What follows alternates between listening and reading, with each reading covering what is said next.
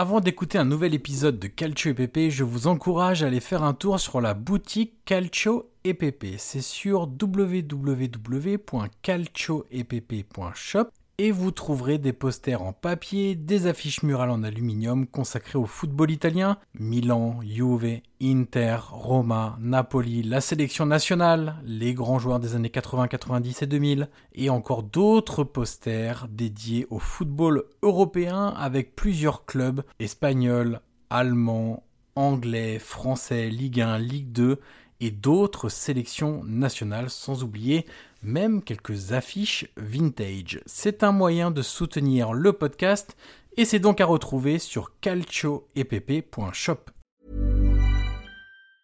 You should celebrate yourself every day, but some days you should celebrate with jewelry. Whether you want to commemorate an unforgettable moment or just bring some added sparkle to your collection, Blue Nile can offer you expert guidance and a wide assortment of jewelry of the highest quality at the best price. Go to Bluenile.com today and experience the ease and convenience of shopping Blue Nile, the original online jeweler since 1999. That's Bluenile.com. Bluenile.com.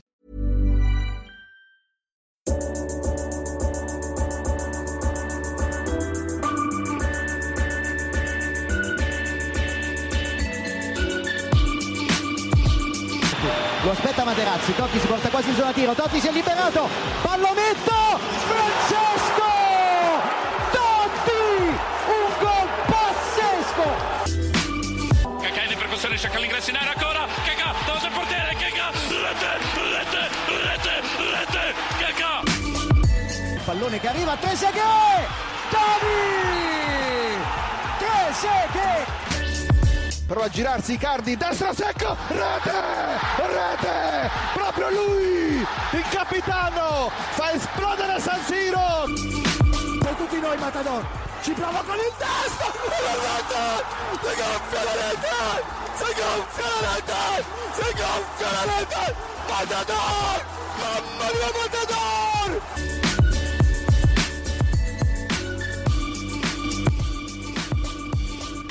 Bonjour et bienvenue dans l'épisode numéro 12 du podcast Calcio EPP. Comme chaque semaine, je suis avec Guillaume Maillard Passini. Salut Guillaume. Salut Johan et salut à tous. Alors Guillaume, on va revenir un peu sur les derniers matchs en Serie A, la dernière journée de Serie A, et puis les matchs de Ligue des Champions et d'Europa League qui se sont déroulés euh, mercredi, mardi, mercredi et jeudi. On va faire comme euh, il y a 15 jours, on va partir de thèmes pour aborder un peu tout ce qu'on a vu euh, lors de, de, ces matchs différents. Euh, je te propose de, de, dérouler le sommaire assez rapidement pour, pour ouais. nos auditeurs. On va donc commencer par euh, le cas Gattuso à l'AC Milan. Euh, on sait que l'AC Milan est dans une situation assez inconfortable en, en championnat, même s'ils ont un match de moins que, que les autres équipes. Euh, ils viennent de perdre en, en, Europa League également, et on va se poser la question de, bah, des raisons de, de, ce début de saison très moyen et de la position de, de Gattuso. Est-ce qu'il est encore aujourd'hui certain qu'il pourra euh, finir la saison avec l'AC Milan et éventuellement quelle faute on peut lui, lui attribuer?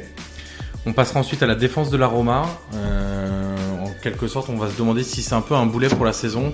On reviendra un peu sur le mercato euh, estival, sur les recrues qui ont été faites ou sur l'absence de recrues à certains postes clés et on commence à, à voir un peu ces, ces manques depuis le, le, début de la saison et plus ça va, bah, moins il y a de choses qui vont en défense et moins il y a, de, enfin il y a pas de progrès en tout cas euh, à ce niveau-là. Ensuite, on fera un petit focus sur Alan que le grand public français a découvert lors de du match contre le Napoli. Nous, on en parle très régulièrement sur ce podcast, mais on continuera notre notre focus sur le milieu du Napoli. Ensuite, Guillaume, Joao Cancelo, l'homme très oui. fort de la Juve euh, on reviendra un peu sur ses performances, sur sa montée en puissance aussi, puisque depuis le début de la saison, on voit une progression assez linéaire.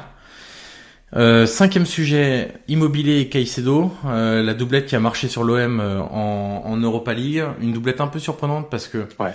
bon, on y reviendra un peu tout à l'heure, mais pour teaser un peu, c'est deux joueurs qui étaient censés être en concurrence pour le, le poste de prima punta, et en fait, tous les deux associés hier ont fait très mal au club français. Et puis enfin, on reviendra sur l'Inter.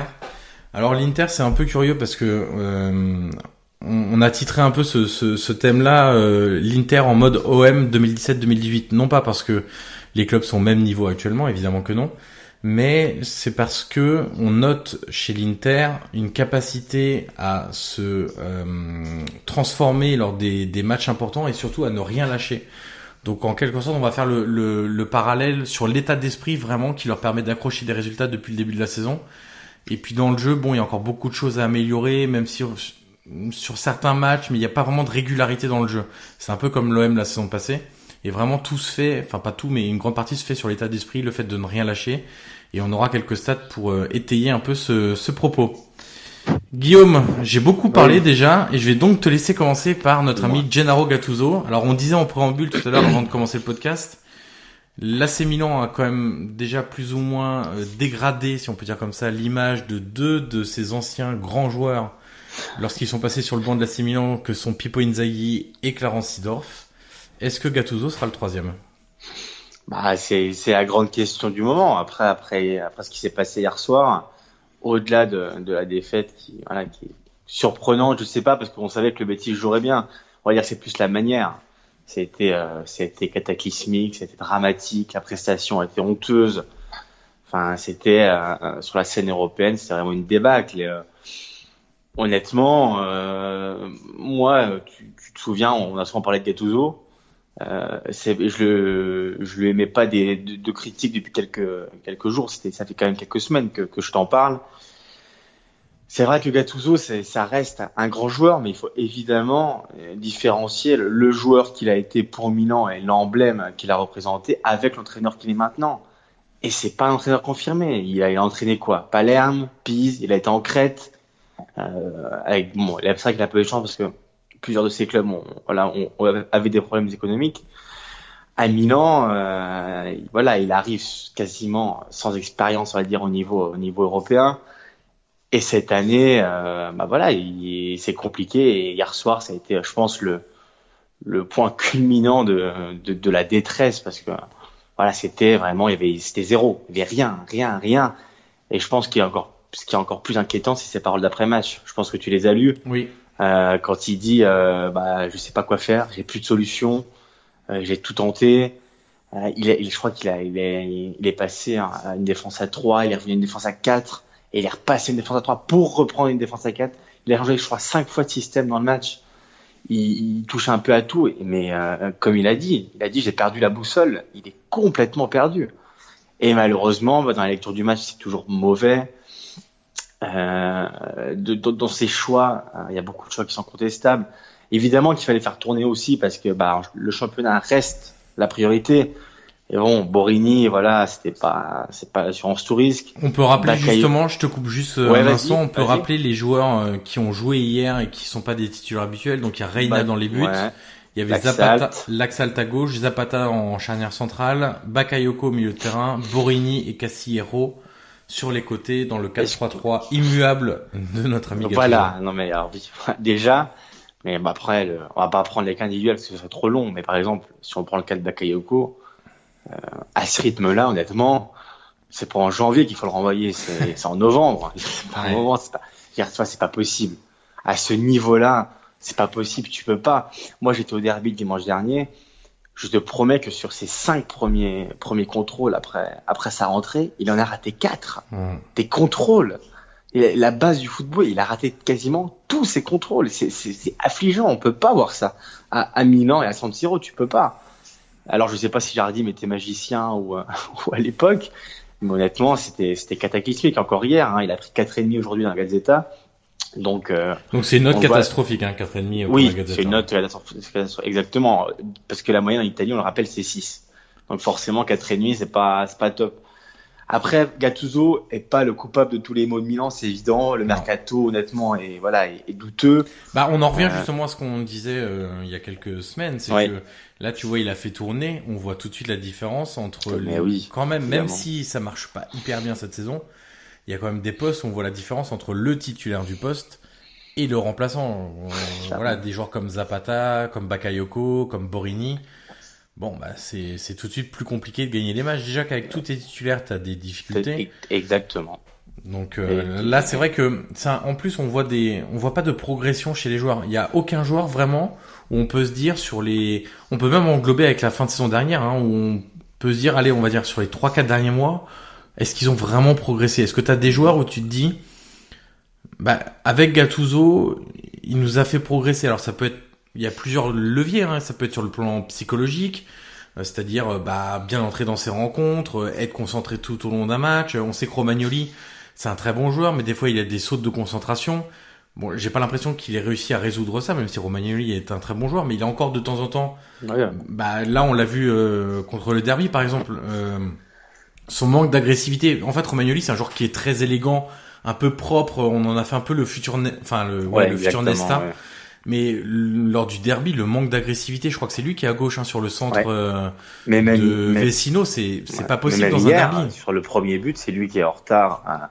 Après, c'est trois heures individuelles parce que Zapata, euh, voilà, euh, rate aussi son coup. Reina sort trop tard et, et Romagnoli anticipe pas la Sanabria. Donc, on va dire que c'est un concours de d'erreurs individuelles, un peu comme le début de saison. Mm. Mais euh, mais non, honnêtement hier, je pense, enfin c'était le pire match de l'Argatuso depuis qu'il est arrivé. Mais je pense surtout qu'on est arrivé à un point de non-retour. Il y a rien, il y a plus rien. Et comme Gattuso, honnêtement, de ses paroles, moi j'ai vu et sa conférence de presse d'après match et ses propos à Sky, il a l'air désabusé. Il, il, a plus les, il a plus les clés. Il sait plus quoi faire. Bah, c'est un aveu qui est quand même assez lourd pour lui parce que quand il, alors le, le premier mot qu'il a dit, je suis préoccupé par l'état d'esprit quand on sait ce qu'il représentait sur le terrain comme joueur, euh, si t'arrives pas à le transmettre à ton groupe, ce qui est censé être une de tes qualités premières, en tout cas dans ton management, et surtout vu comme il était euh, en tant que joueur, c'est vrai que c'est compliqué. Et, l'avouer comme ça en direct, ça veut dire que t'as pas les solutions et que tu t'as pas trouvé les leviers nécessaires pour que l'état d'esprit change. Et ça, je trouve ça euh, compliqué de l'avouer aussi en direct vis-à-vis de ton groupe. Hein. Rends-toi compte qu'en deux matchs, parce que beaucoup disaient oui, alors c'était pas les, les titulaires, d'accord, mais en deux matchs, Milan a dû faire, je crois, quatre ou cinq tirs cadrés mmh. entre l'Inter et le Betis. Premier tir cadré dans le derby, 80e. Premier tir cadré contre le Betis, je crois que c'était un peu, un peu après euh, l'heure de jeu sur une, une frappe toute molle de, de Souzo, de Souzo, pardon. Euh, c'est et Higuain, alors autant euh, son attitude me plaît pas beaucoup parce qu'il est très nerveux. Euh, dans le derby, je sais qu'il a raté 3 4 contrôles au moment où il fallait pas les rater. Il a raté 2 3 déviations aussi. Mais ça te euh, rappelle pas quelqu'un qui est aussi été très peu servi à un moment donné et qui s'agaçait Un grand qui joue à la Roma Eh oui. Et le problème, c'est que parfois ils finissent par lâcher aussi mentalement ces joueurs-là. Exactement. C'est qu'ils accumulent trop de, ils accumulent trop de frustration, de d'agacement, de et au final ça finit par rejaillir sur eux alors que normalement c'est des joueurs qui ont l'état d'esprit euh, adéquat au haut niveau. Et hier, Higuain, on le voit quand il, il, pète littéralement un plomb là, et quand il rate son occasion, il, il, il, va limite taper le défenseur. Enfin, on a la, on a la 44e minute. Enfin, il n'y a pas lieu d'être. Et pourtant, si. Et honnêtement, il était à deux doigts du rouge. Ouais. Mais parce qu'il n'a pas un ballon, parce qu'il n'a pas servi, euh, je crois qu'entre le derby et le Betis, il a dû recevoir une, quarantaine de ballons maximum. Ouais. Et ça fait combien de temps que je t'en parle que le fait que Milan n'arrive pas à jouer, enfin, n'arrive pas à trouver Higuain, ouais. ça fait des, des mois et il y a aucun progrès. Bah et puis surtout Alors, on voit, moi, moi là où je suis inquiet, c'est quand Gattuso dit j'ai tout essayé. Moi, j'estime qu'il a pas tout essayé. Enfin, en tout cas dans ouais. dans ses choix de joueurs ou dans ses compositions de départ ou dans ses schémas. On en parle, euh, oui, depuis quelques temps déjà, de d'essayer d'associer un joueur plus proche d'Higuain pour qu'il soit moins isolé et pour pouvoir combiner plus facilement et se créer plus d'occasions, moi ça je le vois toujours pas. Hein. Et de toute façon, dire moi je voilà, je peux je peux en parler parce que j'y étais et euh, dans le derby, honnêtement du stade, tu vois vraiment toutes les lacunes qu'il y a parce que Higuain il a fait deux trois appels en profondeur qui n'ont pas été servis par Bonaventura et par Billa parce que voilà Billa n'a pas cette passe, ça on le non. sait mais Bonaventura, tu te rappelles contre la Roma, c'est lui qui met la passe à Higuain quand il, il, marque le but hors jeu. Oui. Et là, dans le derby, il la fait pas. Parce que je sais pas s'il a peur, s'il est contracté, si, mais, mais, mais il la fait pas. Et du coup, Higuain s'énerve parce qu'il a pas un ballon. Et, et tu surtout, sais, il n'y a, a, pas d'animation. Et tu sais que, justement, là, quand tu dis Bonaventura peut-être peur, quand on lit les déclarations de Gattuso euh, à la fin du match, il y a aussi une partie, moi, qui m'a vraiment intéressé, c'est où il explique que les joueurs sont fragiles et ont peur de tenter des choses. Et là, on est en plein dedans. Tenter des choses compliquées quand on n'est pas en confiance, on a peur de perdre. règle pas ça, qui sait ça le problème. Ah oui, oui, bien sûr. Moi, le, le, avant de partir à Milan dimanche, j'ai regardé la, la, conférence de presse d'avant match samedi. Et alors, il, il, est revenu en parlant du derby de l'année dernière, un vieux 0-0 très moche où Icardi, tu te rappelles, avait raté des occasions Oui. énormes. Oui, c'est vrai. Et il dit, on avait joué avec la peur au ventre.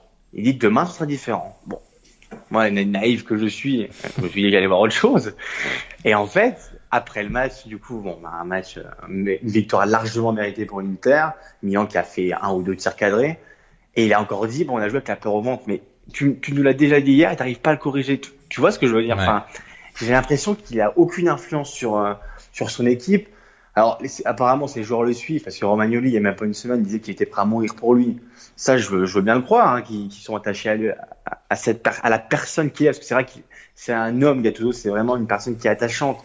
Mais au niveau du jeu, au niveau de l'entraîneur qu'il est, je pense qu'il a plus les solutions, il a plus les clés. Et euh, si c'est le moment de le changer, eh ben, il va falloir, parce que au niveau classement de Serie A, ils sont pas non plus détachés, parce qu'ils ont un match en moins. Oui, Donc tu peux être, ah, t'es pas loin de la quatrième place non plus. En Europa League, euh, rien n'est perdu, t'es deuxième. Après, t'as deux déplacements à Séville contre le Betis et euh, en Grèce contre l'Olympiakos qui vont pas être simples. Mais bon, tu peux quand même les gérer. Par contre, c'est le moment.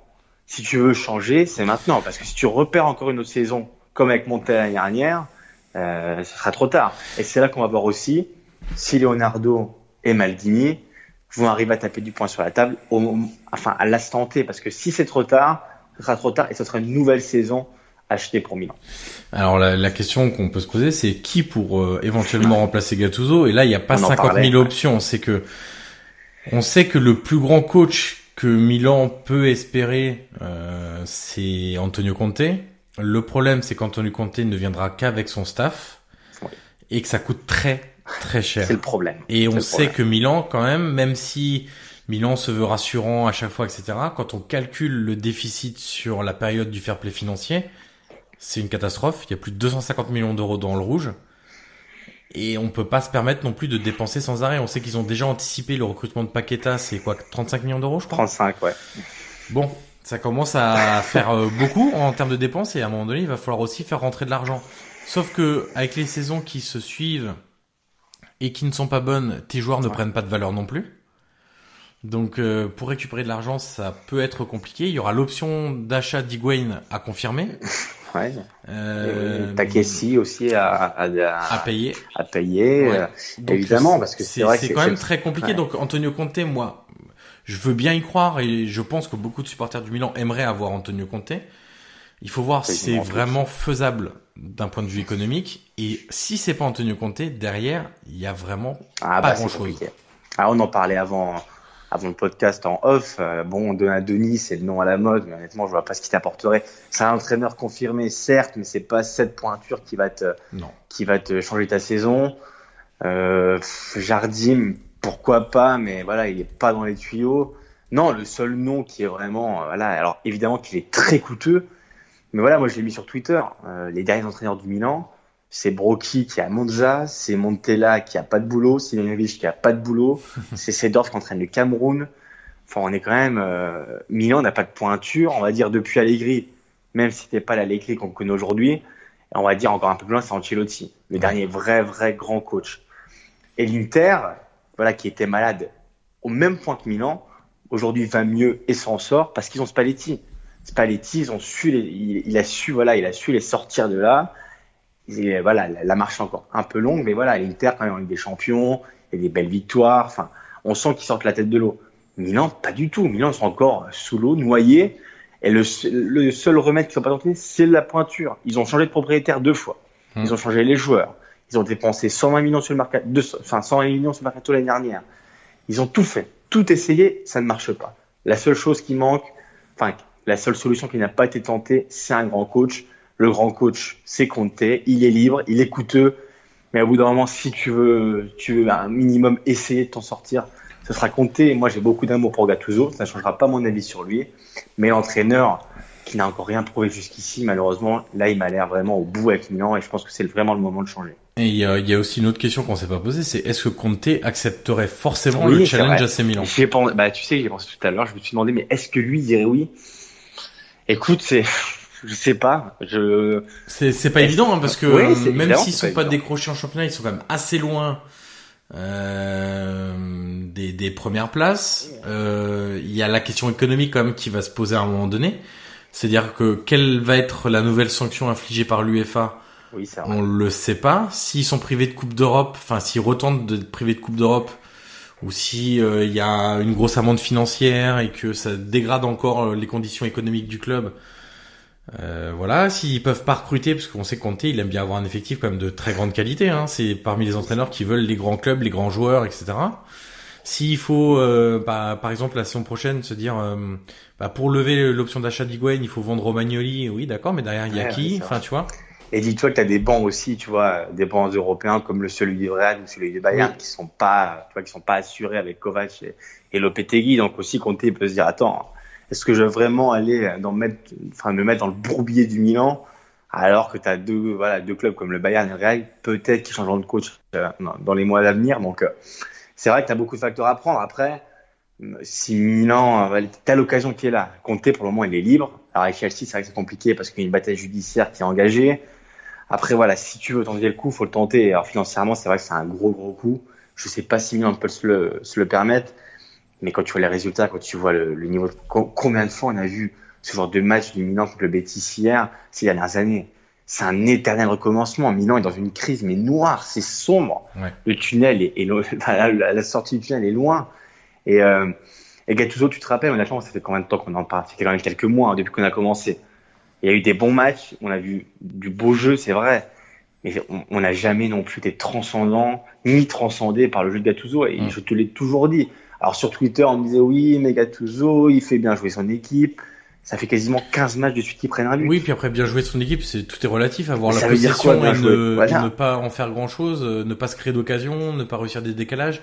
En fait, c'est ce qu'on ce s'était dit une fois, c'est que le 4-3-3 il est beaucoup trop scolaire Mais et on évidemment. sait d'avance ce qui va se évidemment. passer. Donc Mais- le problème c'est qu'il n'y a pas de changement de rythme, il n'y a pas voilà, on voit pas grand chose. Moi, euh, depuis l'arrivée de Gattuso, je vois pas, je vois pas grand chose quoi. Euh, Et surtout qu'une possession aussi basse, elle sert à quoi? Hum, Elle sert à rien.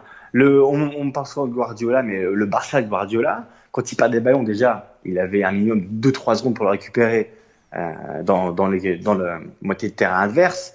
Et c'était une possession dans, dans, le- de l'autre côté du terrain, Ouais. pas dans ta moitié de terrain.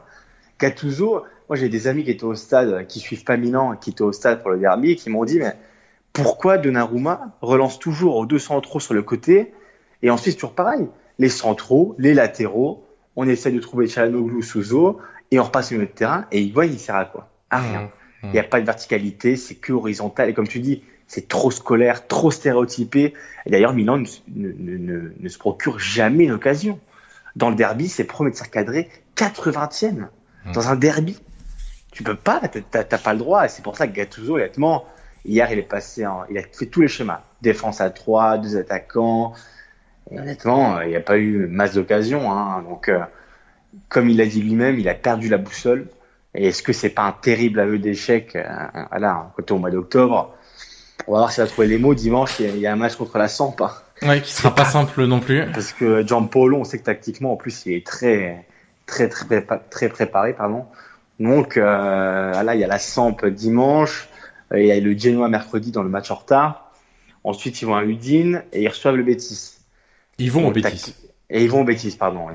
Du coup, tu as quatre matchs voilà, en, en, en une quinzaine, en dix jours. Donc là, je pense que l'avenir Gattuso va jouer, mais s'il perd contre la Samp dimanche, moi, je pense que ça sera, ça sera réglé. Bon, affaire à suivre dans ces Oui, prochains exactement. jours, euh, du coup, sur, euh, sur le cas Gattuso.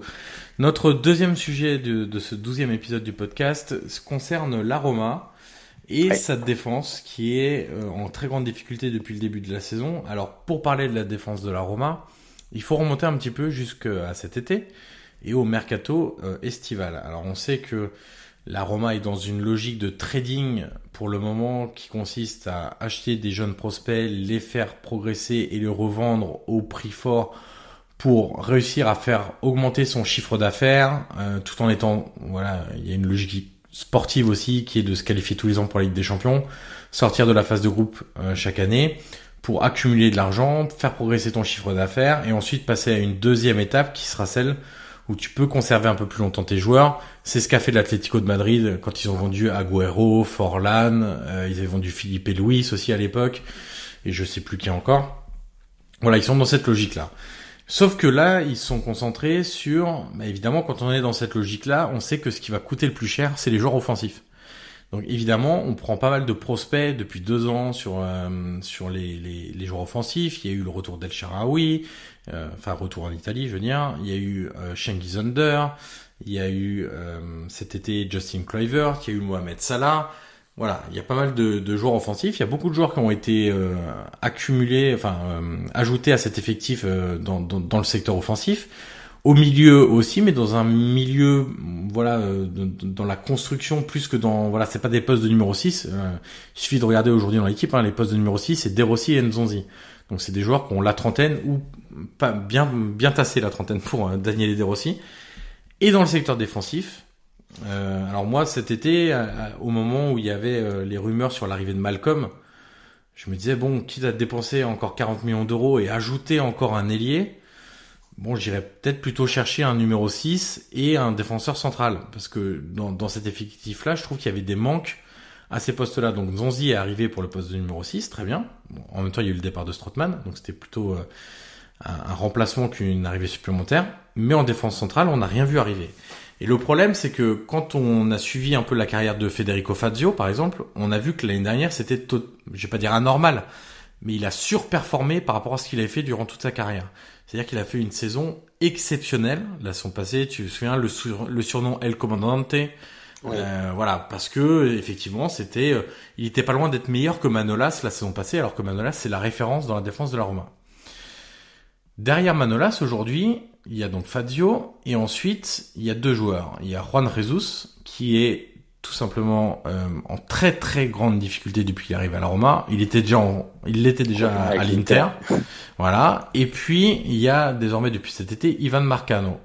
Alors Ivan Marcano, c'est un peu comme Fadio, c'est un joueur qui est assez lent, euh, qui est censé être bon dans le jeu aérien et dans les duels. Sauf que depuis le début de la saison, à la fois en préparation, il avait été catastrophique, notamment lors d'un match contre le Real où il avait tout simplement pris l'eau lors de l'International Champions Cup. Et puis euh, le peu qu'on a vu là cette saison, ça va pas. Alors après, on peut toujours dire qu'il faut le temps de s'habituer hein, à un nouveau championnat, un grand championnat, jouer avec Porto euh, et jouer des Estoril, Belenenses, euh, etc. Euh, chaque semaine et puis arriver et jouer contre Milan, c'est pas la même chose. Très bien. Mais sauf que cette saison, Fazio retrouve un peu son niveau normal, c'est-à-dire qu'il surperforme, plus, mais il a un niveau voilà correct, on va dire, voire moyen. Et puis derrière Manolas, il y a donc rien du tout. Et là, on se retrouve dans une situation où euh, bah, il est obligé de bricoler. Tu vois, par exemple, contre l'Aspal, il n'y avait pas Manolas. Donc il a aligné une charnière un peu inédite qui a pris l'eau, mais du début à la fin contre l'Aspal. Alors euh, bon, l'Aspal, on en a déjà parlé, hein, c'est une belle équipe, ça joue bien. Enfin bon, quand t'es la Roma et que tu reçois l'Aspal, c'est trois points ou rien. Donc euh, ça a fini en 2-0 pour l'Aspal, avec une défense vraiment catastrophique. Et sur ce match, il manquait aussi Kolarov. Et le problème, c'est que quand t'as des deux tauliers, Manolas et Kolarov, qui sont pas là, eh bien, c'est très, très, très compliqué. On peut ajouter à ça euh, Bionda, qui arrivait de Lens, qui a même des difficultés, lui, avec la Primavera. Euh, voilà, pour, je connais des gens qui suivent les matchs des équipes de jeunes de la Roma. Bon, c'est pas brillant pour le moment, euh, le petit Bionda. Après, évidemment, il a encore le temps, hein, ça c'est pas un souci. Mais pour l'immédiat, la Roma se retrouve vraiment en difficulté. Et contre le CSK Moscou, on a vu, alors oui, quand on, prend la feuille de stats, on se dit, ah bon, 3-0, écoute, c'est bien, bon match, euh, ils ont gagné, euh, ils ont pas pris de but. Oui, enfin, si on regarde vraiment le match, le CSK a eu quand même deux, trois très grosses occasions, avec des défenseurs quand même passifs, moi je trouve. Euh, je trouve qu'il manque la, la hargne, tu vois. Fadio, il avait ce, ce côté-là qu'il n'a plus cette saison. Euh, Manolas, du coup, il est obligé de rattraper un peu tout, euh, tout ce qui se passe. Donc, euh, je trouve qu'il joue un cran un peu trop derrière, d'ailleurs. Il couvre des situations de hors-jeu, etc. Parce que il se dit bon bah, je suis pas serein avec mes coéquipiers, donc bah, je peux pas tout rattraper, donc je vais me reculer un peu pour avoir un peu plus de chances d'intercepter les ballons ou les joueurs qui sont lancés. Et puis, alors la seule bonne nouvelle du côté défensif de la Roma, on avait parlé, hein, Olsen avait eu des difficultés au début de saison. Mais là, contre la il est bon, ouais. Contre la il évite vraiment de prendre l'eau. troisième sur Petania. Ouais, ça peut même être 4 à la fin du match s'il fait pas deux arrêts. Et puis contre le CSKA Moscou, il fait deux gros arrêts en, à 0-0, euh, qui sont pas négligeables, hein, parce que on sait qu'en termes de confiance, les joueurs de la Roma, c'est pas trop ça en ce moment. S'ils avaient concédé l'ouverture du score contre le CSKA, ça aurait été encore très compliqué. Et lui, vraiment, on le voit progresser, mais on le voit progresser aussi parce qu'ils ont un entraîneur des gardiens. Je sais pas si tu connais Savo Rani. Oui. C'est un des Oui, oui. meilleurs entraîneurs de gardiens euh, en Italie et même en Europe. Euh, c'est lui qui a fait aussi d'Alisson ce qu'il est devenu. hein. Exactement. J'allais te dire. ouais.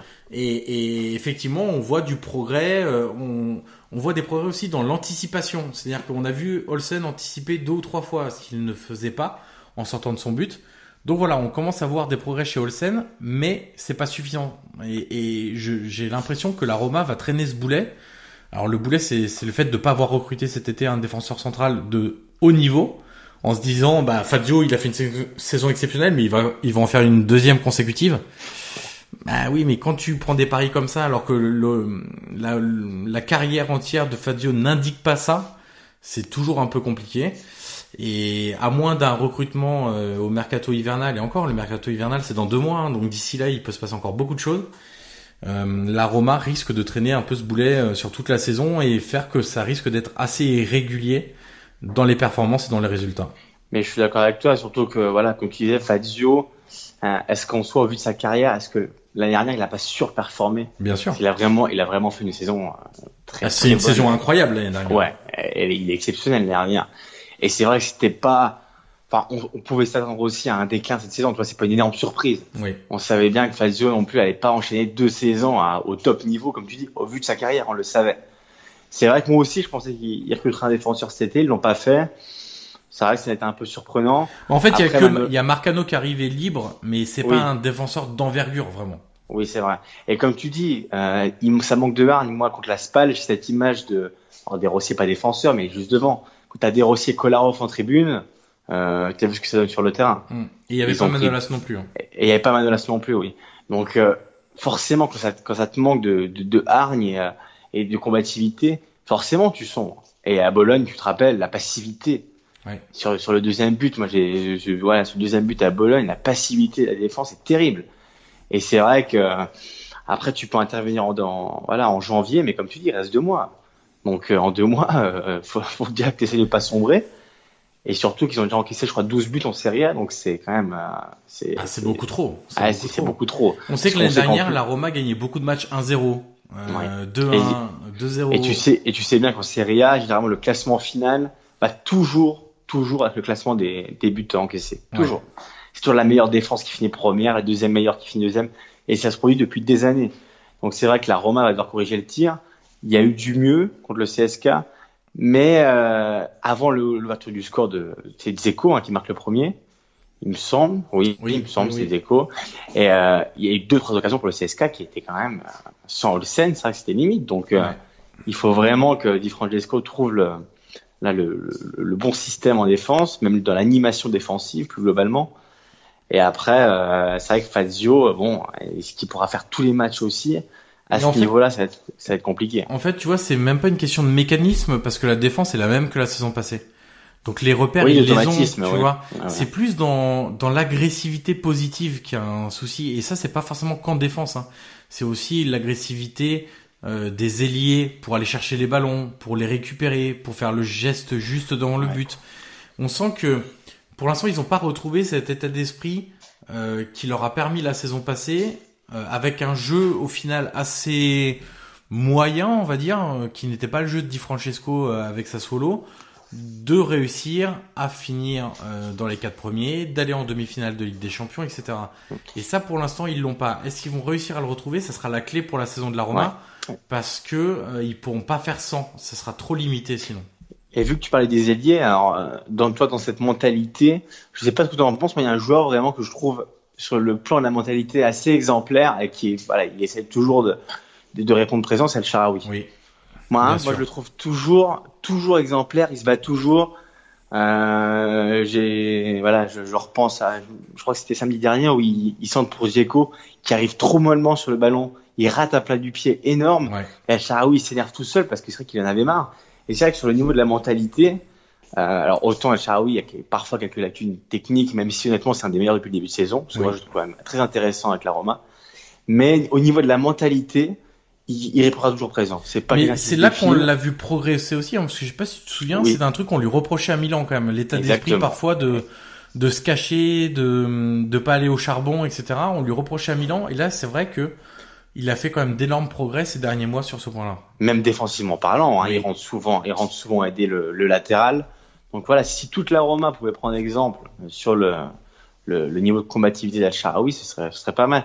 Et c'est vrai que quand tu vois, alors autant Djeko était bon pour le CSK parce que voilà, il faut croire que quand il entend la petite musique, il est tout de suite meilleur. Mais c'est vrai que des fois, quand, quand tu, tu joues avec Djeko qui est quand même un de tes leaders, si même lui se bat pas, euh, ça te donne pas envie de, de se battre pour lui. Tu vois ce que je veux dire? Ouais, mais on en revient à ce côté un peu frustré qu'il a eu euh, et qui continue à avoir sur certains matchs. Et il n'arrive pas à s'en sortir de ça. C'est vraiment, on a l'impression que à partir du, Oui. du début du match, s'il commence à s'agacer, on sait qu'il va faire un match pourri. C'est qu'il n'arrive Et- pas à surpasser ça. Et d'ailleurs, dans l'après-match de Sky, je sais plus qui faisait la réflexion, si c'est, je me demande c'est pas Paolo Condo, journaliste de la Gazzetta. Et il a pas tort où il disait, euh, j'ai l'impression que Dzeko, donc je cite, il disait, j'ai l'impression que Dzeko, euh, a envie de jouer dans une équipe de la Roma confirmée. Il a pas envie de jouer avec des petits jeunes, Ouais. tu vois, qui, voilà, il faut les faire grandir, il faut qu'ils apprennent. Lui, il a plus le temps.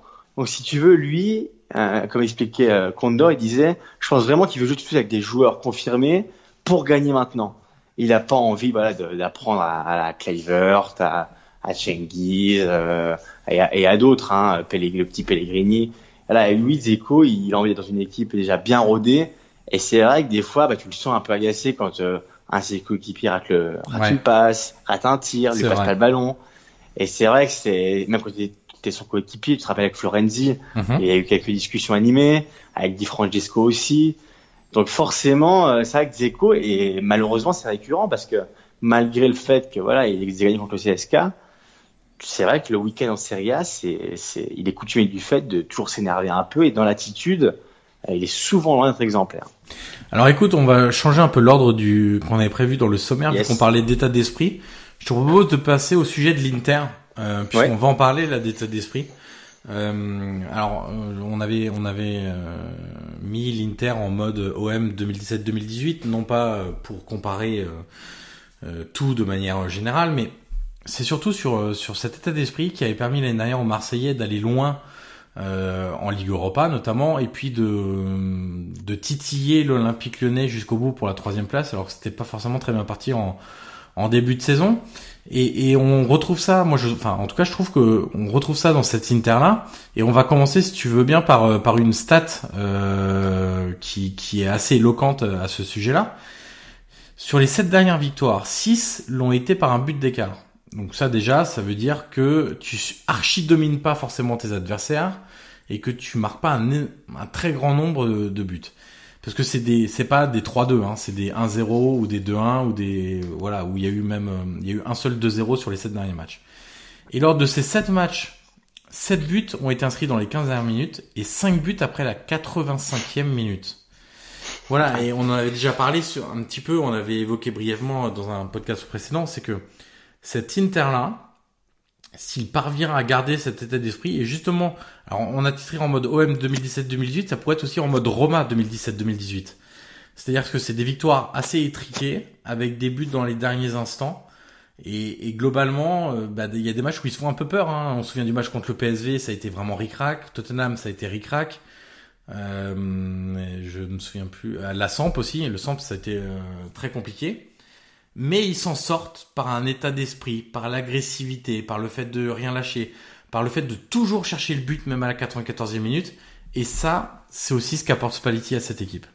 Exactement, et bah, je pense que l'exemple le, plus- le, le plus flagrant, c'est contre la Lazio l'année dernière. Dans le match décisif à la, la Ligue des Champions, euh, ils perdent 2-1 jusque dans les dernières minutes, et ils s'imposent 3-2 et se qualifient en Ligue des Champions. Donc à partir de là, je pense rien que ça, c'est un déclic, et tu l'as bien vu contre Tottenham, ils perdent 1-0, et ben ils reviennent encore au bout. Dans le derby la semaine dernière, c'est pareil, Ils- Mm. alors qu'ils ils méritaient largement de gagner avant, hein.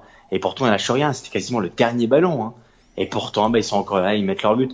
Après, tu vois, des joueurs comme, euh, comme Nangolan qui sont arrivés cet été, tu vois, il- ça fait aussi du bien pour cette mentalité parce que c'est vrai que c'est, ce genre de joueur-là. C'est le joueur qui te donne envie d'aller au charbon, de, de, de se battre. Et Spalletti, euh, voilà, elle a bien compris. C'est vrai qu'il a apporté cette mentalité. Euh, Contre la Samp, il, je crois qu'ils ont deux buts annulés. Et pourtant, Il marque encore à la dernière seconde. Donc, euh, c'est vrai que c'est une caractéristique, mais c'est hyper important de l'avoir parce que la mentalité, au contraire du Milan, euh, l'Inter, elle l'a. Et, euh, et Spalletti l'entretient parfaitement. Il y a les joueurs pour.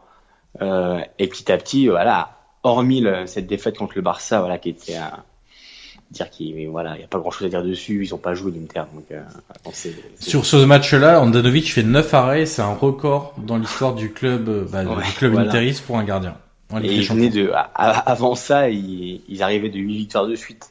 Donc, Ouais. euh, c'est, c'est pas pour rien, mais euh, c'est vrai que cette mentalité de combattant, c'est ce qui te permet aussi de gagner les matchs sur le fil et surtout, ça a permis à l'Inter aussi, on en parlait tout à l'heure, de, de sortir de ces années compliquées.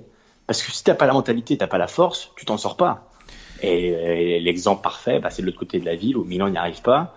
Et l'Inter, avec un Spalletti meneur d'hommes, et honnêtement, je pense que tout le monde adhère à ses idées à, à l'Inter, et ben voilà, ils s'en sortent, et puis bah. Bah, ils engrangent aussi beaucoup de confiance, ça Oui. de rien, parce que, En plus, tu vois, si on regarde le match contre Tottenham, c'est le but de la victoire à la 92e. Contre le est-ce que Milan, c'est pas le déclic? Ouais. contre le Milan, but de la victoire à la 92e. Contre la Samp, but de la victoire à la 94e. C'est-à-dire que sur les 12 matchs Contre la depuis aussi, le début hein. de la saison, il y en a quand même un quart où ton but de la victoire est arrivé dans le temps additionnel. C'est quand même Regarde énorme. la Spal, ils se font égaliser. Ouais. Et, Et il marque 78e derrière. le but de la victoire. Ouais. Eh oui, ils marquent derrière. Et ça, c'est une marque de fabrique, parce que t'as des équipes euh, qui sont égalisées ou reprendre et qui s'effondrent, Ouais. qui se disent bon bah voilà, on va, on va, c'est pas grave. Et l'Inter non. Et d'ailleurs dans le derby, Milan a fait l'erreur de croire que c'est fini. Et sur un centre, on va dire assez anodin, et ben Icardi est puni. Et c'est et c'est normal. Et c'est vrai que voilà cette mentalité qu'a qu'a qu'a apporté Spalletti, c'est ce qui manquait aussi à l'Inter d'avant. On se rappelle les années sombres. Tu te rappelles avec Stramaccioni, Oui. euh, Mancini bis, ça n'a pas été une réussite. Il y a eu Pioli aussi. A- oui, c'est vrai qu'il y a eu Pioli. Euh, et pourtant, voilà, avec Spalletti, en plus du jeu qui, quand même, voilà, est un peu meilleur, même si c'est pas encore la folie, mais c'est quand même mieux. Contre Milan, ils ont été largement meilleurs. Si en plus, t'as cette mentalité-là qui te, qui te permet de rien lâcher, d'y croire jusqu'au bout, et ben, et ben, tu, rem- tu remportes tes matchs. Mais c'est hyper important parce que tu vois, le contre Milan, si on reprend l'action un peu, elle arrive un peu à l'arrache. Et c'est- Asamoah qui fait l'espèce de ballon en cloche là, l'espèce de Euh, retourné. c'est Kandreva. Ah, c'est Kandreva qui fait le ballon Ouais. en cloche. Pour Vecino. Pour ouais. Vecino, ouais. Tu vois, Kandreva aurait très bien pu mettre en retrait. On est à la 92e minute. Voilà, tu gères, il restait quoi Deux minutes de temps additionnel? Tu Ouais. gères le 0-0, ce qui en soi est pas un mauvais résultat non plus, de prendre un point dans le derby. Alors c'est pas l'extase, mais c'est pas un mauvais résultat. Oui. Et ben non, t'as Vecino qui fait la course sur le côté, lui qui est un milieu de terrain axial, qui fait une longue course pour venir sur le côté, le centre, Icardi qui s'arrache, appel contre appel. Enfin, voilà, c'est que en plus ils le savent maintenant, ça devient une force, c'est que même s'ils sont à 0-0, à un résultat négatif euh, à la 85e minute, ils vont se dire mais on l'a fait contre Tottenham, on l'a fait contre la Sampdoria, on l'a fait contre le Milan. Pourquoi on le ferait pas aujourd'hui? Et non, et tu as raison de, souligner l'apport de Kondra parce que regarde à Milan. Par exemple, hier, euh, Suzo il rentre mal. Euh, T'as que Coutronnet, mais Coutronnet, on sait qu'il a une mentalité exemplaire, qui rentre bien. Et on sait généralement que les joueurs, si tu les fais rentrer à la fin, bon bah ils se disent bon, il reste 10 minutes, qu'est-ce que je vais apporter à cette équipe? Et pourtant, quand il rentre dans le derby, il fait cette passe qui est au début de l'action et qui t'apporte le but. Donc si tu rentres bien avec cette mentalité, euh, ça peut être que bénéfique. Et ça, Spalletti l'a compris. Il arrive à, à, à, ses joueurs de, de faire adhérer ses idées. Et par exemple, de, voilà, je te dis, à Milan, hier, Suzo et, et, il rentre pas spécialement bien. Il y a que Coutronnet qui a un peu changé la donne, mais euh, c'est hyper important cette mentalité qu'a apporté Spalletti avec l'Inter. Et il réussit à concerner tout le monde. C'est ça qui est aussi important parce que ouais. Au moment où ça allait le plus mal, il a aussi aligné des fois Kandreva, il l'a fait rentrer alors qu'il était sifflé, contesté, Ah oui, etc. Et, résultat, hein. euh, voilà, euh, dans le management, il est quand même euh, globalement assez bon, euh, Spalletti, et lui, il a un, un état d'esprit, c'est il y a aucun joueur qui est plus important qu'un autre, et Mais donc ouais, euh, regarde avec les tifosi, cette ouais. mentalité aussi, elle va avec les tifosi parce que c'est vrai que tous les tifosi de l'Inter, pour la plupart, aiment Spalletti. Mm. Il arrive à se faire aimer et c'est vrai qu'il est assez atypique comme entraîneur. On sait que voilà, quand il exulte, quand euh, c'est vrai que c'est particulier et ça peut être assez antipathique pour les supporters adverses. Mais pour les supporters de l'Inter, euh, de ce que je lis et de ce que j'entends, euh, il est quand même très apprécié. Donc il arrive à concerner les joueurs, ses dirigeants qui ont une grande admiration pour lui et ses supporters. Alors un autre club qui joue en Ligue des Champions euh, cette semaine, c'était le Napoli, qui a donné une vraie leçon de foot euh, au PSG. Et on va donc aborder le cas d'Alan, euh, dont tout le monde a, a parlé après le, le match. C'est vrai que c'était un peu aujourd'hui, il était un peu connu des, des, on va dire pas des puristes, mais des gens qui suivent vraiment attentivement la Serie A. Et c'est vrai qu'on regarde, le grand public ne regarde pas forcément le Napoli aujourd'hui à la télévision. Euh, et, et c'est vrai qu'il a beaucoup surpris euh, le, le, grand public en France parce que c'est pas un nom ronflant, c'est même pas un nom qui est en équipe nationale du Brésil. Donc euh, c'est vrai qu'on l'a pas vu à la Coupe du Monde. Et d'ailleurs, on va faire un petit aparté, mais ce serait bien que la nationale fasse tout pour le récupérer et profite Absolument du fait voilà, qui se pose des questions sur le manque d'intérêt de Tite, euh, l'entraîneur, euh, le sectionneur brésilien. Je pense que là, il va falloir activer tous les leviers, tous les réseaux, tous les moyens possibles et imaginables pour le convaincre de de, de porter le maillot de la nationale, parce que on, avait parlé lors du débrief du dernier match de, l'équipe d'Italie, mais imagine un milieu de terrain avec Jorginho, Verratti et Alan. Bon, t'es quand même plutôt bien armé pour pour jouer au ballon et pour gagner des matchs. Ça, c'était pour le le petit écart. Et puis, euh, euh, alors, le, Alan, c'est un joueur particulier. En fait, euh, il avait déjà été très très bon à l'Udinese. C'était la, période de l'Udinese où ils arrivaient encore à recruter des très bons joueurs avec leur système de scouting. Euh, et là, c'est vrai que l'Udinese, depuis 4, 3-4 saisons, c'est devenu quand même très compliqué. Je trouve qu'ils font émerger assez peu de joueurs, alors que c'était leur grande force, mais c'est aussi le désintérêt entre guillemets euh, au fur et à mesure des années de la famille Pozzo pour euh, l'Udinese qui maintenant voit en Watford leur autre club bah, l'élément principal euh, de leur stratégie au niveau foot et des rentrées d'argent parce qu'évidemment en première ligue il y a des grosses rentrées d'argent qui sont liées au droit TV que, que, que n'a pas l'Udinese. Euh, avant de signer au Napoli, il fait une saison 2014-2015 exceptionnelle. Euh, je sais pas si tu te souviens, moi j'ai retrouvé une stat. Euh, J'en avais parlé lors d'un podcast précédent et je me suis mis à la recherche de cette stat qui datait de, de la fin d'année 2015. C'est Opta, Opta Paolo sur Twitter qui avait hum, mis euh, ce, ce, classement des joueurs qui avaient gagné le plus de duels en Serie A lors de la saison 2014-2015.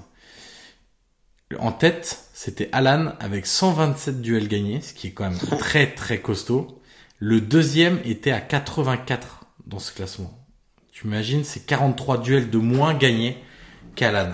Et en fait, Alan, voilà, c'est ça. En fait, cette statistique, elle résume un peu tout.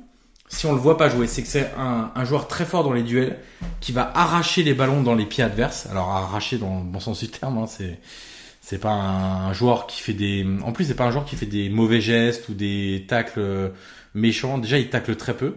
Euh, ça, c'est une caractéristique des joueurs un peu puissants, qui ont des appuis très très forts.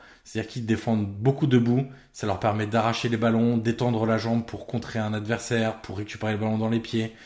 Euh, il est aussi bien à l'aise dans la phase de pressing haut. Tu l'as vu contre le PSG. Hein, combien de fois il est sorti pour, euh, pour, pour aller chercher le ballon dans les pieds adverses. Ou à l'inverse, il laissait venir les Parisiens pour mieux les contrer dans, aller dans les 30 mètres euh, du Napoli. Donc vraiment, c'est un joueur euh, remarquable et on peut le dire, c'est un joueur qui manque au PSG. Je sais pas ce que tu en penses, mais moi je le trouve aussi intéressant euh, dans, les, dans, les phases sans ballon. Ouais. Pour couper les transitions offensives de l'équipe adverse, il est très fort, il se passe toujours bien. Et c'est vrai que c'est toujours compliqué. On l'a vu, euh, on l'a vu contre le PSG, c'est toujours bien placé, comme tu dis, pour couper les transitions du PSG qui, voilà, on sait, sont généralement très rapides. Après, dans les duels, voilà, on le connaît. Euh, moi, je, voilà, à la 91e, je le revois, euh, je sais plus c'est quel joueur du PSG, il arrive, il lui prend la balle, il obtient la faute. Ouais. Enfin, Alan, on, on, sait, nous qui le, qui le suivons euh, chaque week-end, que c'est un énorme joueur. Et c'est clairement, beaucoup de gens l'ont dit, mais c'est vrai, c'est clairement le joueur qui manque au PSG. Enfin, il a été, euh, il a marché sur le milieu de terrain du, du PSG euh, mercredi. Mais euh, après, ce serait, ce serait bien que Napoli le garde encore voilà, quelques saisons, parce que à ce rythme-là, je ne sais pas combien il va coûter. Mais euh, euh, j'espère que euh, lors du prochain mercato estival, pardon, ça bougera pas parce que c'est vrai qu'il voilà avec ce match à Paris. Euh, il est un peu plus sous les projecteurs, quoi. Tu vois ce que je veux dire ouais. On a vu que on a l'impression que le week-end on est un peu entre nous, l'intimité de la Serie A. voilà, comme tu disais, les gens regardent pas forcément le Napoli, donc on est assez tranquille. Par contre, quand tu fais ce genre de match à Paris, euh, en Ligue des Champions, dans un match qui est regardé par beaucoup, forcément, euh, tu as les projecteurs sur toi et forcément, ça peut aussi changer les données en, voilà, du point de vue du mercato. Après, Euh, De Laurentiis, je pense pas qu'il veut le vendre, loin de là. Et même s'il veut le vendre, euh, j'ose pas imaginer son prix. je pense que ça va être démentiel. Mais après, comme tu disais, techniquement, tu as tout dit. Voilà, c'est quelqu'un qui gagne des duels. Comme tu dis, il tacle pas beaucoup. Ouais. Il tacle pas beaucoup. Il- avec sa, sa carrure, sa stature, il arrive à gagner son duel sans tacler. Il est tellement imposant, tellement, tellement, Tonique, tellement lourd. il est tonique, quoi. ouais, Ouais. exactement. Et en plus de, de ça, il sait aussi se projeter vers l'avant. Combien de fois on l'a vu depuis le début de saison, euh, se créer des occasions, euh, participer à la phase offensive. Et c'est quelqu'un qui a envie de te, tu vois, qui, qui, qui aussi motive ses coéquipiers dans le sens où quand tu vois un joueur comme ça partir vers l'avant, un peu comme Koulibaly, tu vois, Ouais. quand il prend le ballon et qui, qui, qui monte comme un, généralement il le fait une fois par match, Koulibaly. il prend le ballon, il monte, et c'est vrai qu'Alan il est un peu pareil quand il prend le ballon comme ça, quand il, il est si imposant que ça donne envie à tes coéquipiers de, voilà, de, de, de le suivre. Mais c'est vrai qu'Alan, voilà, euh, nous on n'est pas surpris. Après, je dis, par contre, ce qui m'a surpris pour le coup, c'est sa note dans l'équipe. Tu vois, il a eu que 6. Ouais. Je l'ai trouvé un peu sévère parce oui, que, parce que moi, je l'aurais mis homme du match, euh, clairement. Oui. Bah pour moi aussi. Mais c'est vrai que ça m'a un peu surpris. Après, bon, de, de ce que j'ai pu lire sur les réseaux sociaux, euh, tout le monde a souligné son énorme match. Ouais. euh, et voilà, c'est clairement le joueur qui manque au PSG, mais Et il moi, est aussi bon. Il, est, il a un coffre énorme. euh. Et, et moi, je trouve qu'en plus, le Sarri lui a fait beaucoup de bien parce qu'il l'a fait progresser dans le jeu avec ballon.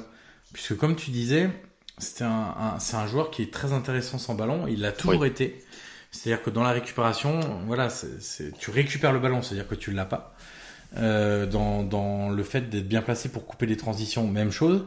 Et je trouve que à l'Udinese, on voyait de temps en temps des percées balle au pied, euh, qui étaient quand même assez rares. Ce qu'on voyait plus, c'était le fait qu'il récupère le ballon et ensuite qu'il cherchait tout de suite un point d'appui ou un joueur sur les côtés euh, pour transmettre le ballon assez rapidement. Là, je trouve que l'arrivée de Sarri euh, et le fait d'avoir joué plusieurs saisons avec Sarri l'a fait progresser dans l'utilisation du ballon. Bien sûr qu'il va faire encore des percées balle au pied, et ça, il l'avait déjà l'Udinese, donc on peut pas dire que c'est un axe de progression qu'il a eu avec euh, avec le Napoli. Par contre, dans l'utilisation des ballons, dans l'orientation du ballon, et non plus de toujours jouer la sécurité, parce qu'il avait tendance un peu à jouer euh, le plus proche de lui, euh, voilà, pour se débarrasser un peu du ballon. Là aujourd'hui, je le trouve beaucoup plus intéressant. Il tente des transversales, des passes longues, des passes verticales. Et ça, évidemment, quand on a un joueur, quand on a un entraîneur, Ouais. pardon, comme euh, comme Sarri, évidemment que tu progresses aussi sur ce plan-là. Mais même dans les petits espaces, Ouais, dans les petits espaces, t'as vu les sorties de balles. ouais, Enfin, ils ont ils ont envoyé le, le PSG se balader parce que dans les sorties de balles, dans des petits périmètres, en une touche, comme tu disais, Alan euh, à l'Udinese, il le faisait pas. Euh, dans le jeu sans ballon, on savait qu'il était bon, mais voilà, comme comme tu l'as bien dit, euh, Sarri lui a apporté cette touche technique euh, et puis aussi cette vista, le fait de voilà de, de pouvoir sortir en une touche, de, de, de prendre le renseignement avant sur où est ton coéquipier. Euh, là, c'est quasiment un milieu de terrain complet. Il a quasiment tout, Alan. Il a toutes les qualités que demande un milieu de terrain moderne.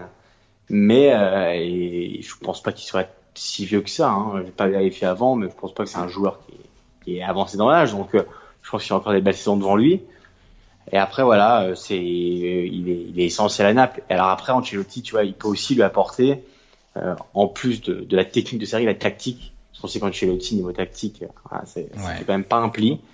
Donc, euh, Alan a On va 27 ans pour. euh, ah, précision. 27 ans, ouais. Oui, bon, on va dire qu'il lui reste quelques belles années quand même. Oui. 27 ans, c'est pas, c'est pas. Et après, moi, ce que j'espère, honnêtement, c'est que Mancini prenne l'avion demain et qu'il aille le convaincre. S'il faut faire quelque chose, il faut faire un convoi, un bus, on part tous ensemble et puis on va le convaincre parce que C'est ça. au bout d'un moment, Mais justement, est-ce que tu disais tout à l'heure qu'il était sous les projecteurs après ce match euh, ah oui, oui, oui. au niveau du de Ouais. potentiel transfert? Mais est-ce que C'est ça vrai. va pas être le cas aussi pour Teach Euh, Oui, Parce que vrai. évidemment, là, il a joué contre d'autres Brésiliens qui sont au, au Paris Saint-Germain, donc c'est un match qui est évidemment suivi aussi attentivement par les personnes de la sélection. Est-ce que ça va pas lui permettre d'enfin toucher à cette euh, à cette sélection? Bah, t'as raison. Bah, c'est vrai que c'est un bon point de vue parce que c'est vrai que avec ce match à Paris et euh, voilà, on sait que les, Brésil- les Brésiliens qui sont à Paris, forcément, Titch a dû regarder le match. Donc, euh, quand tu vois le match d'Alan, c'est pas possible de, de, de pas le convoquer euh, lors de la, de- du prochain rassemblement du Brésil. Après, voilà, il nous reste pas beaucoup de temps. La Non. prochaine trêve, c'est en novembre. Du coup, euh, écoute, moi, j'espère que voilà que, que la fédération va tout faire pour pour le convaincre. Après, si avec le Brésil, bon, bah, on va pas non plus crier au scandale, hein. C'est, ce serait normal, hein. Après, voilà. Rappelons, euh, pour, euh, pour finir ce sujet, rappelons quand même que l'Udinese de la saison 2013-2014 pouvait aligner un milieu de terrain avec Alan, Zilinski et Roberto Pereira. Et ça, c'était quand même costaud. C'est parfait. Oui, c'est bah oui, vu comme ça, oui. Eh oui, c'était la, eh la fin, on va dire que c'était la fin de la belle ère Udinese qui avait commencé euh, dans les années 2000, la première moitié des années 2000, avec les Jean Kulowski, Aquinta, etc., euh, etc., et qui s'est comme... et Spalletti comme entraîneur d'ailleurs. Mais comme tu dis, depuis depuis que la famille Pozzo s'est un peu désintéressée, tu te rappelles à un moment, l'Udinese, ils avaient combien de joueurs sous contrat? Ouais. il y en avait partout dans le monde, il y en avait partout, partout, partout. C'est vrai que maintenant, c'est un peu, euh, un peu sur le déclin. Euh, il y, y a deux trois, deux trois bons joueurs. Moi, je lis beaucoup sur Twitter que Fofana, le profil de Fofana plaît. Bon, moi j'ai encore un peu de mal euh, du point de vue technique. Je trouve qu'il y a encore beaucoup trop de déchets. Après, euh, ça peut devenir aussi un, un bon joueur. Mais c'est vrai que l'Odinez, dans le, on va dire qu'avant c'était un bon vivier. C'est vrai que maintenant ça c'est un peu, un peu. Ça l'est un peu moins. Il y a encore quelques bons joueurs, mais c'est vrai que. T'as Barak qui est bon par exemple, qui est un très bon joueur. Ouais. T'as quand même des, des voilà. Puis ils ont, ils ont, ils ont lasagne. Notre nouvelle internationale. Eh ben c'est pour ça. Il faut le dire. C'est ça. Ils ont. C'est vrai qu'ils ont. Même cette saison, ils ont quand même des bons joueurs. Quand tu regardes Mandragora, ils ont. Oui. Euh, Rodrigo De Paul, qui est vraiment un joueur euh, très ah, intéressant. est très bon. Ouais. Euh, Qu'est-ce qu'ils ont Ils ont Barak euh, que tu as précisé. Même en défense, ils ont Trostekong, le Nigérian, qui est vraiment pas mal. Larsen, le Danois. Il y a Fofana au milieu de terrain. Donc euh, bon, après ils peinent aussi à attirer un un, garde, un entraîneur d'envergure. On sait qu'ils ont fait, ils ont essayé beaucoup de choses ces dernières années. Là, c'est l'Espagnol Velasquez qui est réputé pour euh, amener du beau jeu et et voilà, bon, qui vient d'Alcorcon, hein, donc c'est pas non plus. Euh, C'est un pari. Il a, je sais plus, il a 36 ou 37 ans, je crois, de mémoire. Euh, donc c'est un très jeune entraîneur. Là, ils sont quand même pas bien au classement. Ils sont juste au-dessus de la zone de relégation. Donc on verra ce que ça donnera pour l'Odinez. Mais c'est vrai que Alan a réussi lui à passer le cap après être parti de l'Odinez et aujourd'hui il est devenu l'un des meilleurs milieux de terrain d'Europe et il a un profil qui rappelle un peu le on va dire le début de Nainggolan parce que Nainggolan un peu c'est un, peu transformé en devenant un joueur plus offensif en participant vraiment beaucoup plus à la création du jeu et en étant un peu moins un joueur de duel mais il était beaucoup plus à Cagliari et Nainggolan et c'est vrai que c'est des joueurs qui ont beaucoup de de, de points communs dans, dans le jeu avec à la fois avec et sans et sans ballon. Et une, un dernier mot sur Napoli parce que voilà pour revenir allez une minute oui sur l'énorme prestation contre le PSG. C'est vrai que moi, ce que, ce que j'en remarque de la saison, c'est aussi la, la capacité d'Ancelotti à adapter ses joueurs à plusieurs postes. Là, Fabien Ruiz était, euh, était voilà, dans un milieu à 4 euh, à gauche. Oui. Euh, samedi dernier, il était dans un milieu à 3, euh, il était en, en relayeur. Et c'est vrai que regarde Maximovic, il est central et pourtant il s'adapte bien à droite. Il signe il est, c'est un nouveau numéro 9. Bon, après, c'est l'exemple le plus éclatant, forcément. Mais Ancelotti arrive à adapter ses joueurs un peu partout. Il est, tactiquement parlant, c'est très, voilà, c'est, il arrive à avoir cette flexibilité et ses joueurs adhèrent. Et c'est vrai qu'une signe en 9, c'était pas gagné. Euh, Maximovic à droite, qui l'aurait mis? Ouais, pas vraiment. Honnêtement, c'est, c'est payant. Contre le PSG, il est bon. Contre euh, Liverpool, il avait été énorme. Contre Liverpool, tu te rappelles, c'est, contre Liverpool, c'est là qu'Ancelotti gagne le match. Ouais parce que Sané, euh, euh, euh, Salah et Firmino, ils voient pas le match. Ouais. Et ils voient pas, ils voient pas le jour. Donc, euh, moi, je trouve, voilà, je trouve ça intéressant quand Chelotti, alors on sait que voilà, il a, il a mis du temps aussi à trouver un schéma de base, mais le fait que les joueurs soient adaptables tactiquement parlant un peu partout, même Zielinski d'ailleurs. Zielinski, tu peux le mettre à plusieurs postes. Mais il a joué milieu gauche aussi, comme voilà. Fabien Ruiz. Exactement. Et c'est vrai que moi, je trouve, je trouve ça intéressant par rapport au dogme du 4-3-3 l'année dernière, où il y avait 11-12 joueurs maximum qui étaient utilisés par Sarri, et on sait que c'était son défaut principal. Cette année, c'est tout l'inverse. Ancelotti concerne tout son groupe, et le match contre le PSG, honnêtement, euh, certes, euh, à ce, dominer à ce point-là, c'est une surprise, mais moi, de, de, ce que je connaissais du Napoli cette année, moi, de, de ce que j'ai vu, ça m'a pas étonné, parce que c'est vrai que... Ils avaient fait un peu le même match contre Liverpool, hein. Liverpool a pas vu le jour non plus, hein, lors du match. Mais tu vois, on savait que, on savait que le Napoli jouerait bien, Bon, après, certes, dans, à certaines mesures, qui domine le PSG au parc, c'est difficilement prévisible. Mais euh, Ancelotti a, a fait jouer Napoli comme il sait le faire jouer. Et ça a été encore payant dans tous ses choix, que ce soit Fabien Ruiz, que ce soit Maximovic, euh, Mertens, parce que Milik est annoncé titulaire, c'est finalement Mertens qui a joué. Euh, les deux ont marqué devant. Donc euh, pour le moment, Ancelotti a tout juste. C'est vrai qu'en début de saison, j'ai quelques doutes, et ça je l'avoue sans problème. Mais là, voilà, j'ai douté de Carlo et, et me le rend bien. C'est une belle conclusion sur, sur le sujet. Euh, on va passer à la Lazio qui a elle aussi Ouais. donné une leçon à un autre club français, l'OM. Euh, C'était jeudi soir. euh, T'es en train de me dire que la Serie A dominé la Ligue 1 Est-ce que c'est ça que t'es en train de me dire? Euh, Cette semaine, on peut l'affirmer sans, sans Oui. crainte hein, et sans relancer l'énième débat sur euh, Non. sur la valeur des, des championnats. Euh, et on a choisi d'axer ce match-là sur la doublette Immobilier Caicedo Ouais. Euh, parce qu'en fait, ce que ce que je disais en préambule, c'est que Caicedo a été quand même plutôt pris pour remplacer Immobilier et de jouer comme prima punta parce que derrière, ils ont aussi recruté le petit Correa qui lui est censé pouvoir prendre le poste de Luis Alberto euh, derrière l'attaquant de pointe parce que c'est un joueur qui est très mobile aussi Correa. Et en fait, comme Correa a été suspendu pour le match contre l'OM, Luis Alberto était euh, blessé, légère blessure, mais, il n'était pas convoqué. Bah, il n'avait pas trop le choix pour euh, son secteur offensif. Alors, il aurait pu choisir de mettre un milieu supplémentaire et de mettre Milinkovic Savic un cran au-dessus, par exemple. Mais on sait que parfois, il est peut-être un peu lent pour ce poste-là. Puis surtout, son début de saison est quand même assez compliqué. Et, et là, la doublette, toi, t'as marqué sur ce match-là parce qu'elle a réussi à, dans les transitions rapides qui ont fait tant de mal à, à l'OM, à combiner dans les petits espaces. Et surtout, moi, il y a une occasion que j'ai en tête.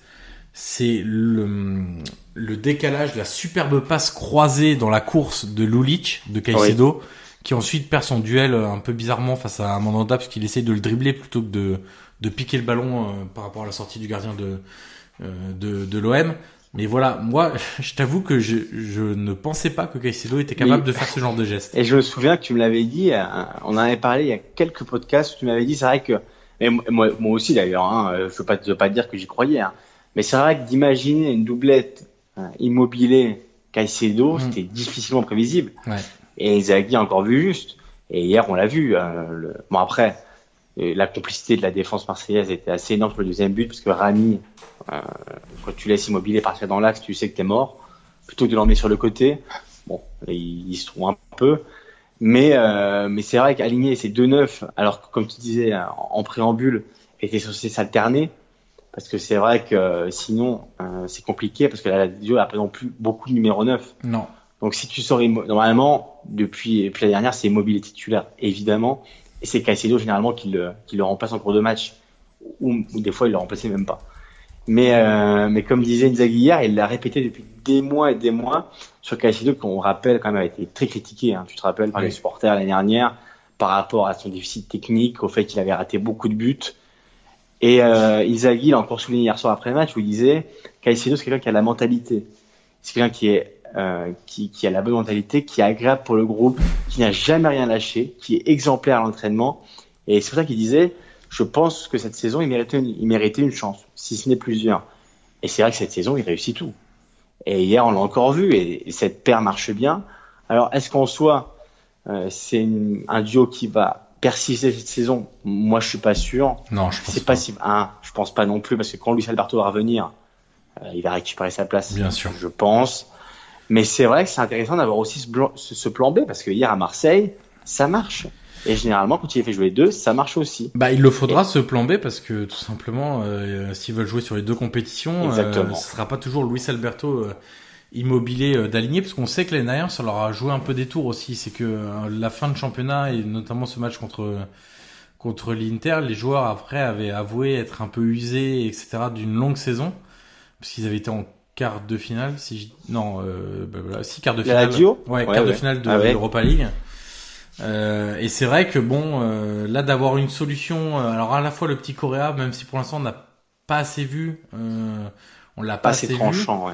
mais c'est un très bon joueur quand même. euh, Oui, ça, on le sait techniquement. Et un, qui là s'affirme un petit peu, c'est vrai que c'est une très bonne nouvelle pour pour la Lazio parce que ça veut dire qu'ils ont une on va dire ça une paire de rechange même si c'est pas très joli. Si, ça. Euh, C'est un peu ça. Mais, mais qui est valable, entre guillemets, et, Et qui tu- est capable de, de rapporter des points et de contribuer au bon résultat d'une saison. pour faire une analogie avec Milan, tu vois, la différence, c'est que Inzaghi sait, voilà, sait changer devant. Et tu vois, Caicedo immobilier, est-ce qu'à Milan, tu peux pas penser à coutronner Higuain? Mmh. Tu vois ce que je veux dire un peu dans, dans- dans- dans l'imagination, hein, c'est pas sûr. forcément les mêmes profils, mais c'est deux vrais neufs. Et, euh, et, et quand ils jouent, ça marche. Donc, est-ce que ça peut aussi les idées à Milan? Ça, on verra bien, c'est un autre discours. Mais c'est vrai que, honnêtement, euh, les deux ensemble, moi, j'aurais pas parlé grand-chose dessus. Et pourtant, ils avaient encore vu juste. Et hier, le deuxième but, bah voilà, c'est l'illustration parfaite. La passe de, de Immobilier, c'est un régal. Et euh, avec de la confiance, Caicedo, euh, bah, tu vois que ce genre de but qu'il aurait peut-être peut-être pu rater l'année dernière, et bah cette année, il le marque. Et cette paire, honnêtement, euh, voilà, comme tu dis, c'est une bonne solution de rechange pour l'Europa League, parce que tu peux pas imaginer jouer la Serie A, la Coupe d'Italie qui va bientôt arriver, plus l'Europa League, avec toujours les mêmes. Non, Et, avec le- et, et voilà, donc euh, Inzaghi, honnêtement, on fera, un jour, on, on fera un podcast, je pense, sur Inzaghi, parce que c'est vrai que c'est quand même une belle surprise. Euh, Ce qu'il fait est quand même assez remarquable avec un effectif qui n'est pas non plus dingue. Mais honnêtement, Euh, hein, et une profondeur de banc assez limitée. hein. Hier, euh, on m'a envoyé euh, en DM sur Twitter les deux effectifs de Milan et de la Lazio. Mhm. Honnêtement, sur le papier, est-ce que tu prends forcément la Lazio? Je suis pas sûr. Non. Enfin, Non, non, non, non, non, pas forcément. Bah, rien qu'en termes de défense, hein, quand tu compares euh, Wallace à Romagnoli, euh. Caldara à Radou, euh, bien sûr, il y a, il y a- Mais il y a pas évidemment. Mais sur le papier, on va dire que c'est peut-être que Milan est légèrement devant, on va dire que c'est assez équivaut. Et tu vois la différence Hmm. entre la Lazio et Milan, c'est énorme au niveau du jeu, au niveau de de, de ce que de la production, de l'animation. Euh, Bah, t'as un, train- t'as un entraîneur qui a imprimé un style à une équipe, exactement. Et t'en as un qui n'a pas imprimé de style à son Et équipe. d'ailleurs, Gattuso l'a vu hier, il a dit on n'a pas d'identité. Alors que la Lazio, c'est tout l'inverse. Hier, on a vu à Marseille, ils ont dominé, c'était quadrillé sur le terrain. Je sais pas si t'as vu la même chose que moi, mais t'as vu comment c'était quadrillé. Ouais. Il y avait, enfin, il y avait, c'était Bah, parfait. ils, ont, ils quasiment pas été mis en danger euh, la. Lazio du match, hein, c'est c'est ça aussi. qui- c'était une équipe mature, le milieu à 5 a parfaitement marché. Ouais. Euh, et c'est pas juste parce que les joueurs marseillais ont été en dessous. Enfin, ils ont été en Non. dessous, mais c'est aussi parce que les joueurs de la Lazio leur ont beaucoup compliqué on- la tâche. Hein. on était en droit de s'attendre un peu plus, mais la Lazio a très bien joué. Hier, C'était une équipe mature, ils ont quasiment rien raté. Euh, ils ont laissé passer l'orage. On va dire que de, de ce que je disais même aujourd'hui sur la presse italienne, c'est vrai que l'OM était très brouillonne dans sa phase d'attaque. J'ai aimé la Gazzetta qui a marqué que l'OM joue souvent la bave à la bouche. Genre, Ouais. ils, ils arrivaient devant, un peu, un peu voilà, c'était un peu, un peu, un peu improvisé. Alors que la Lazio c'était très droit, très quadrillé, très, très élaboré, très étudié. Alors que c'est vrai que l'OM c'est toujours un peu foufou devant. Et, euh, et la Lazio hier m'a vraiment, voilà, m'a vraiment, m'a vraiment plu. Euh, pour revenir sur Cassido Immobilier, euh, c'est c'est un duo qui est très intéressant et c'est une très bonne solution pour Inzaghi dans les mois à venir et dans les semaines, les semaines prochaines. Mais après, euh, après Caicedo, c'est vraiment une surprise pour parler que de lui. Euh, au-delà de la mentalité que souligne beaucoup Inzaghi, si même maintenant il, il rate plus, bon, c'est vrai qu'il a encore raté une occasion, mais s'il devient prolifique devant le but, parce que c'est pas son premier but de cette saison, hein, même en série, elle avait marqué, Mm. euh, ça devient très intéressant pour la Lazio devant. Bon, et puis on va terminer ce, ce douzième épisode par un joueur que tu souhaitais euh, mettre en avant, qui est notre ami Jean Concello, euh, l'arrière droit de la Juve, qui euh, a déjà été l'objet de plusieurs de nos podcasts euh, depuis Oui. le début de la saison, même si on il passait assez écouté, vite hein, euh, ouais. sur lui, mais quand même on est obligé de revenir encore sur lui parce qu'il vient de livrer encore des prestations euh, bah, tout simplement remarquables. Ouais, mais il t'a écouté parce que c'est vrai que depuis le début de la saison, tu lui disais Ouais, bon, faut qu'il progresse un peu défensivement, qu'il soit plus discipliné. Et honnêtement, de ce point de vue-là, on peut dire qu'il fait des progrès. ouais. Tout n'est pas parfait, mais honnêtement, ça devient un joueur complet. Ce qu'il apporte à la Juve cette saison, c'est énorme. Que devant, il a pris une solution en plus. Si défensivement maintenant, il arrive en plus à se réguler, à se caler avec la défense de la Juve, ça va devenir un joueur indispensable parce que dans les phases offensives, il t'apporte toujours cette solution en plus que tu voyais pas l'année dernière et c'est hyper important parce que c'est vrai que contre la Juve, on l'a souvent dit, c'est sur les équipes regroupées. Euh, Manchester, euh, bon, c'était un peu tristouné, euh, c'était mardi. Ah oui, ça c'était triste. Ouais. ouais, ça, oui, c'est le moins qu'on puisse dire. Voilà, c'était un peu mais c'est vrai que Cancelo t'apporte toujours ce, ce, ce plus devant que tu voyais pas. Et euh, moi, défensivement parlant, c'est vrai que tu as beaucoup souligné, et c'est d'ailleurs c'était- tu as souligné à juste titre, hein, Mais alors, je sais pas si toi tu l'as vu, mais défensivement parlant, on peut quand même dire qu'il est en, net progrès. Il est en net et progrès, bien sûr. Ouais, et au fil du temps, ça va devenir. Enfin, en plus, c'est un, latéral moderne, pardon. Il, il attaque, il défend, il est complet, il est technique, il centre bien, il a tout. S'il continue comme ça, euh, on peut dire sans problème aujourd'hui que c'est quand même un des meilleurs latéraux d'Europe. Oui. Je pense qu'il n'y aura pas de problème. Mais s'il continue comme ça, euh, il sera très vite, très vite le premier. Ouais. Et, et c'est vrai que il a progressé. Là, c'est vrai que moi, je, je m'attache de plus en plus à regarder ses progrès défensifs parce que c'est vrai que c'est Ouais. une, une forte lacune que j'avais notée au, au début de saison. Et c'est vrai que là, je le vois notamment plus proche de, de son vis-à-vis, c'est-à-dire qu'il lui laisse moins le champ. Il a, il commence à prendre l'habitude de l'emmener un peu plus sur le côté, de l'enfermer pour éviter qu'il le prenne de, Oui. de vitesse ou qu'il rentre, euh, si c'est un ailier euh, faux pied, qu'il rentre sur son bon pied. Il est plus proche dans son positionnement, il est plus attentif à son alignement. Donc ça, c'est des choses notables euh, sur les sur les derniers matchs et qui montrent évidemment une progression. Après, avec Allegri, je me faisais pas trop de soucis sur le fait qu'il allait lui Oui, aussi vrai. insister grandement sur euh, sur ce- cet aspect-là de, de son job. Mais Cette rigueur. Ouais, exactement cette rigueur, mais voilà, son activité, elle est incessante, elle est infernale.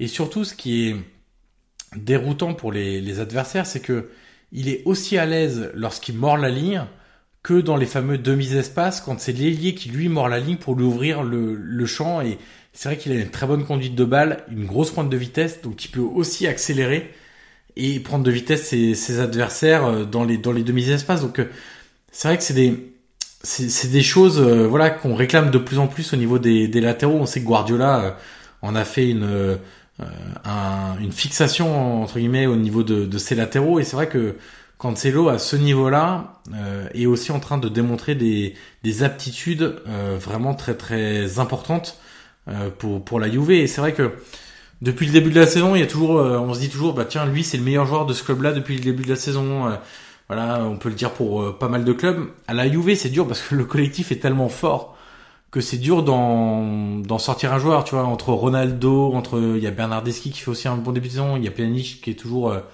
aussi fort. Il y a Chesney qui mine de rien, on n'en parle jamais de Chesney, mais il est toujours présent. Et, et tu vois, Cancelo, est-ce qu'on pourrait pas le mettre aussi dans, dans les meilleurs? Si, on peut le mettre, mais est-ce que c'est pas le meilleur actuel? C'est difficile.